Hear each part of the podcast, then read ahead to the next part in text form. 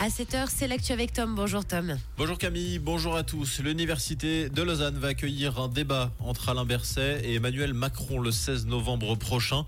L'échange doit avoir lieu durant deux heures sur le campus de l'université de Lausanne.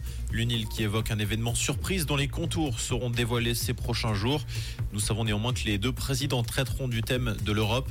L'événement est réservé aux membres de l'université de Lausanne et de l'EPFL.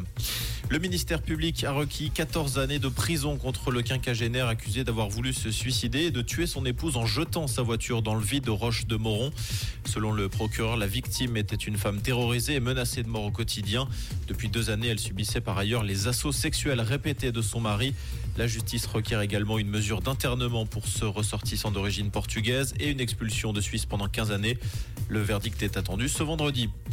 La chasse au loup est ouverte. Le Conseil fédéral a mis en vigueur une partie de la révision de la loi sur la chasse hier, et notamment la partie qui concerne les tirs de régulation qui seront autorisés à titre préventif à partir du 1er décembre. Les cantons pourront autoriser ces tirs proactifs uniquement si la meute représente un danger ou a causé des dommages. Les tirés doivent par ailleurs avoir reçu l'aval de l'Office fédéral de l'environnement. La mesure sera en vigueur jusqu'au 31 janvier. Dans la bande de Gaza, les autorités ont procédé hier aux premières évacuations de civils. 76 blessés palestiniens, 335 étrangers et binationaux ont pu rejoindre l'Égypte par le poste frontière de Rafah. Les blessés ont été les premiers à passer avant l'évacuation de binationaux et d'étrangers, parmi lesquels des Américains, des Italiens, des Français, des Australiens et des Autrichiens. Selon l'ONG Médecins sans frontières, plus de 20 000 blessés se trouvent actuellement à Gaza avec un accès très limité aux soins de santé. Le Japon démarre aujourd'hui la troisième phase de rejet des eaux usées de la centrale de Fukushima. Cette étape doit permettre le rejet de quelques 7800 tonnes d'eau. Elle devrait durer environ 17 jours.